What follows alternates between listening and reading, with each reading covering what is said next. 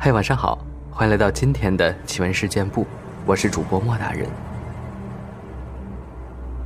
这期话题呢，我们继续来分享上次分享的那个中国各地流传着的各种毛骨悚然的传说。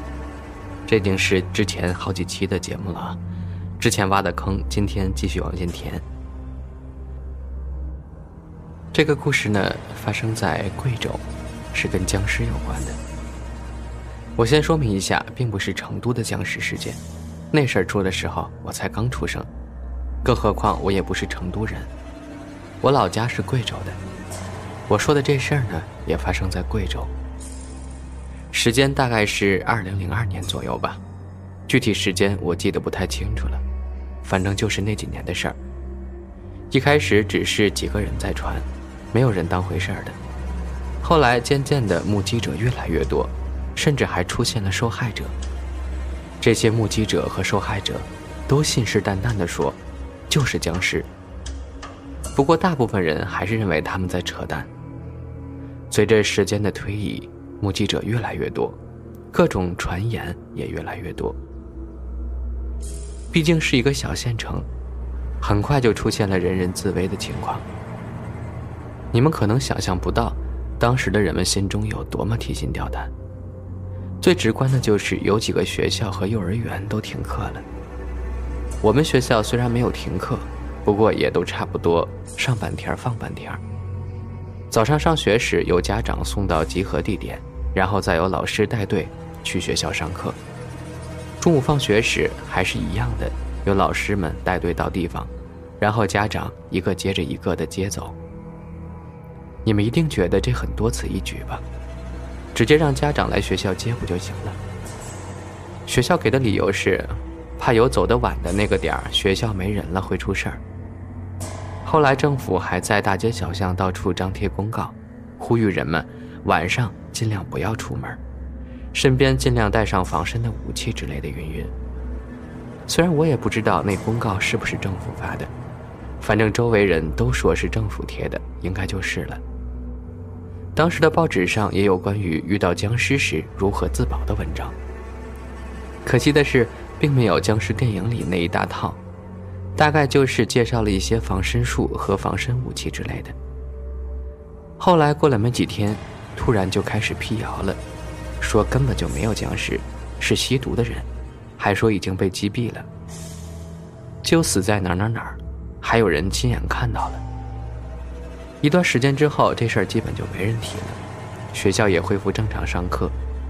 吃瓜群众们也都该干嘛干嘛去了，曾经轰动全县城的事儿就这么轻轻的被接过去，成了大家茶余饭后的一个谈资。只是还有一部分见过僵尸的坚持说就是僵尸。几年后，连这小部分人都消失了。说实话，这事儿真假我还真不知道，我也说不准。反正当时就是这么个情况，我就如实的跟大家陈述一下。那个所谓的吸毒，我觉得站不住脚，毕竟真没听说过哪个人吸毒后还吸人血的。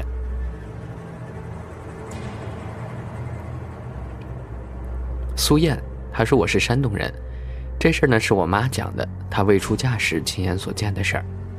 我妈出生于一九六三年，说是有个小女孩，放学回到家，听到她爸爸妈妈说要把她杀了吃掉，她很害怕。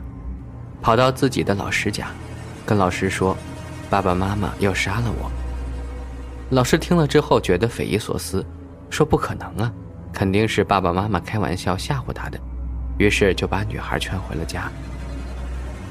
当天晚上，老师做了个梦，梦见女孩来对他说：“我说不回家就不回家，你偏要让我回去，你看我果然被杀了吧。”老师一下子惊醒了，跑到女孩家。这时候，女孩还在锅里煮着，还没熟呢。至于为什么说我妈是亲眼所见呢？我妈说那个时候，抓的罪犯都要开着车挨个村的游街示众。我妈说那车上一个桶，桶上搭着一大把头发，就是那女孩的头发。我妈还感慨了一下，那头发又黑又长，真是一把好头发呀。我觉得妈妈这个点也挺歪的，这个事儿真的是，太耸人听闻了啊，太可怕的一件事了。自己的爸妈吃了自己的孩子，苦毒还不识字呀，又不是真的贫困或者饿到那种地步，为什么要吃自己孩子呢？水墨丸子他说呢，我们这儿最毛骨悚然的莫过于山上的一个山沟吧。刚解放的时候，医疗条件差，而且很多封建习俗都没有破除，就导致很多婴儿夭折了。夭折的孩子怎么处理呢？下葬对于当时来说太隆重，就联合我们附近几个村，找了个风水好的山沟里扔。以前刚解放，广开荒，就是很多深山里都有地了，而那个山沟就是进山最好走的路。一开始没什么事儿。不过后来扔的多了，那儿就变得邪乎起来。深山里的地，去一趟往往晚上才能回来。就村里一个老爷爷，年轻的时候经常去山里挖东西，挖药材呀，或者是吃的东西。有次回来晚上，月亮挺亮的，就趁着还不晚回家。路过山沟时，突然听到有小孩子的哭声。当时听他讲，他以为是那种没死透的小孩被扔了，就顺着哭声找过去。那天月亮亮的，就像遍地洒满雪花一样的白。那个爷爷年轻时也是胆子大，就顺着哭声到处找，偶尔哭声断断，就停下来看看周围有没有。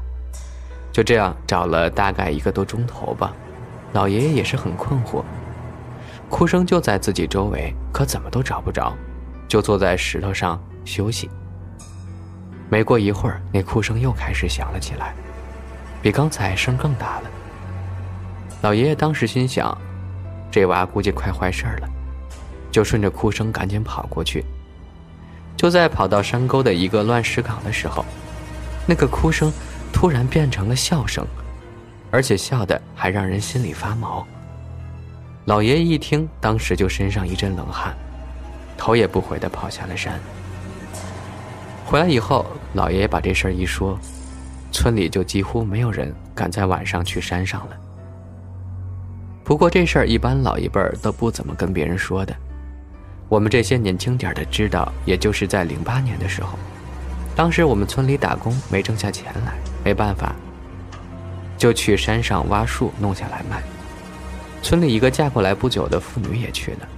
回来路上碰到了护林队，没办法，就把树丢在路边，趴在山沟里躲着。而跟他一起回来的人回到家后，就开始把挖出来的树放在车上，一起去木材市场卖掉。别人都把树弄到了，就在那儿休息着等着。一时半会儿等不到人，人们就开始慌神了，以为他被抓了。就去村委会打电话给当地林业局，结果林业局说他们那边没有抓人。村委会一听就说可能是累了休息着，估计一会儿就回来。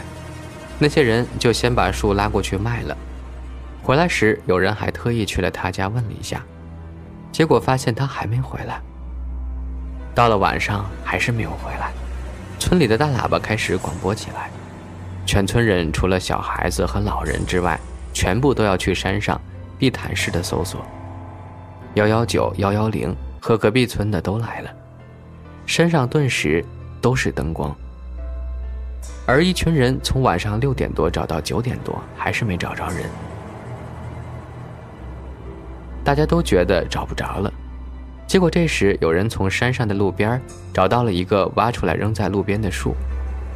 所有人都开始围着这棵树周围找了起来，就在山沟里的一个坑中找到了他。回村以后，直接送到医院里去了。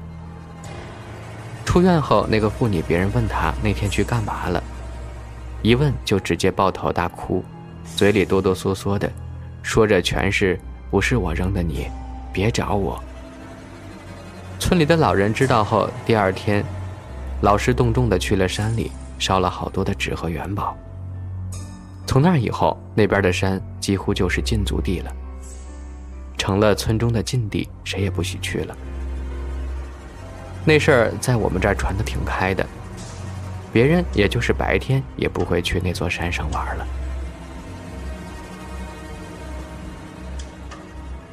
张小雨在哈尔滨上学的时候，有一个阶段旷课出去做房地产中介赚外快。附近有个小区，名字我就不说了，一个特别诡异的小区，它完全用古建筑的风格。小区整体被长方形的城墙围了起来，四个进出的大门都做成了古城门。小区里树特别多，建筑都是雕梁画栋，青岩碧瓦。柱子都是那种血红色的朱红，有的楼道里还用红漆刷了半面墙。说实话，整个小区给人的感觉非常瘆人。白天去这个小区都觉得特别阴森，到了晚上就更不用提了，根本不敢去。店里老员工给我讲，这个小区以前是一个化工厂，发生过爆炸，死了不少人，然后就地掩埋了。后来，随着城市发展，本来郊区位置的化工厂也进入市区，被开发成了小区。当时开发商动工的时候就很诡异，工地莫名其妙出了好多起事故，死了好几个工人。开发商请高人来看，最后在小区正中间盖了一个月牙形的亭子，和月牙形湖水在一起，就是一个太极形，四周。弯弯延延着草木和小河，延伸到整个小区。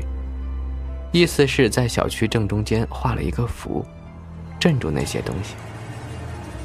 大家从卫星地图搜这个小区都可以看得出来。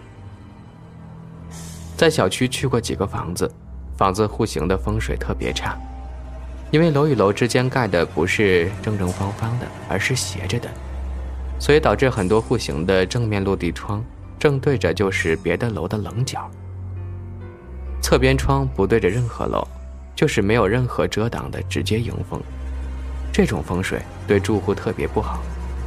按理说，设计师不应该这么低级的设计。我猜想，可能是为了小区整体的风水去设计的，没有考虑每家住户的感受。再有什么别的阴谋，可就不知道了。当时这小区附近房价都已经一万两万了。这个小区就只有八九千，主要就卖给那些不懂行的外地人和实在差钱的人。毕竟同等质量、同样地段，一套房子便宜了二三十万的，很有吸引力。而且从卫星图上看的话，这个小区就像是一口大棺材。